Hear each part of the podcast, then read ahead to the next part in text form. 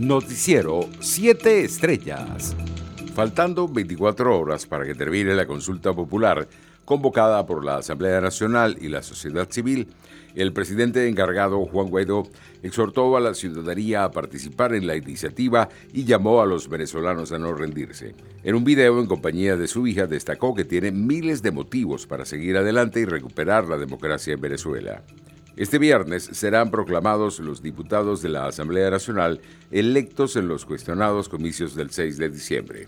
Los actos en cada estado del país estarán a cargo de las oficinas de registro electoral del CNE y la Junta Electoral, así como en la sede del principal poder electoral de la nación, donde serán entregadas las credenciales a los parlamentarios. La Cancillería del régimen venezolano expresó su preocupación ante el comportamiento de la República de Cabo Verde con respecto a las medidas ordenadas por el Tribunal Comunitario de la Comunidad Económica de Estados de África Occidental, en referencia a una serie de medidas que atañen a la salud del agente diplomático Alex Saab, detenido en el país africano en julio pasado, por lo que espera que se le dé fiel cumplimiento. Radio Caracas Radio, la estación más antigua de Venezuela, fundada el 11 de diciembre de 1930 por William H. Phelps Jr., celebró este viernes 90 años de resistencia, como lo destacó la emisora en redes sociales. Hoy cumple 90 años de existencia RCR, Viva Radio Caracas Radio, escribió su director general en su cuenta en Twitter. Internacionales. La Administración de Alimentos y Medicamentos de Estados Unidos dijo el viernes que estaba trabajando rápidamente para finalizar y emitir una autorización de uso de emergencia para la vacuna COVID-19 de Pfizer. Un panel de asesores externos de la FDA votó el jueves de forma abrumadora a favor del uso de emergencia de la vacuna, allanando el camino para que la agencia autorice la vacunación en un país que ha perdido más de 285 mil vidas a causa del COVID-19. El presidente electo de los Estados Unidos, Joe Biden, y la vicepresidenta electa, Kamala Harris, fueron nombrados conjuntamente el jueves Persona del año 2020 por la revista Time, escogidos de una lista de finalistas que también incluía al hombre que Biden venció en las urnas, el presidente Donald Trump.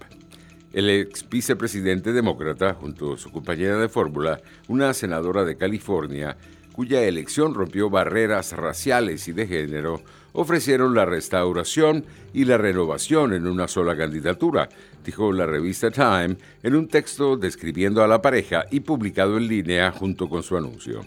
Estados Unidos compró lo que estaban vendiendo, después de la mayor participación de votantes en un siglo y acumular más de 81 millones de votos, publicó la revista. Economía.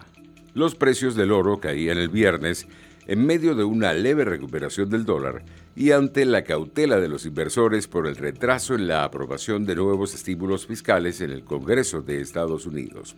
El oro al contado perdía 0,25% y se cotizaba en 1.830 dólares la onza en horas de la mañana. Los precios internacionales del petróleo arrojaban resultados mixtos en horas del mediodía. El WTI de referencia en Estados Unidos se ubicaba en 46 dólares con 82 centavos el barril, mientras el Brent de referencia en Europa se cotizaba en 50 dólares con 19 centavos el barril. Deportes. La leyenda de la Fórmula 1, Michael Schumacher, estaría siendo tratado para que pueda volver a una vida más normal. Así lo aseguró el presidente de la FIA, Jean Todt, que ahora es una de las pocas personas que puede visitar personalmente al piloto alemán.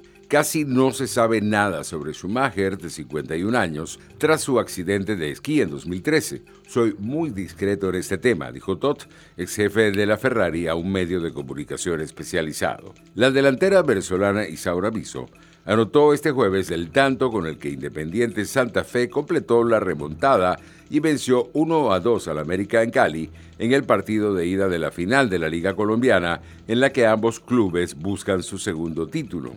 En el estadio Pascual Guerrero, las Leonas fueron superiores a sus rivales y ratificaron el favoritismo con el que llegaron a la fase definitiva y se impusieron a las Diablas Rojas que, pese al liderazgo de Catalina Usme, tuvieron muchas dificultades para concretar las opciones que generaron.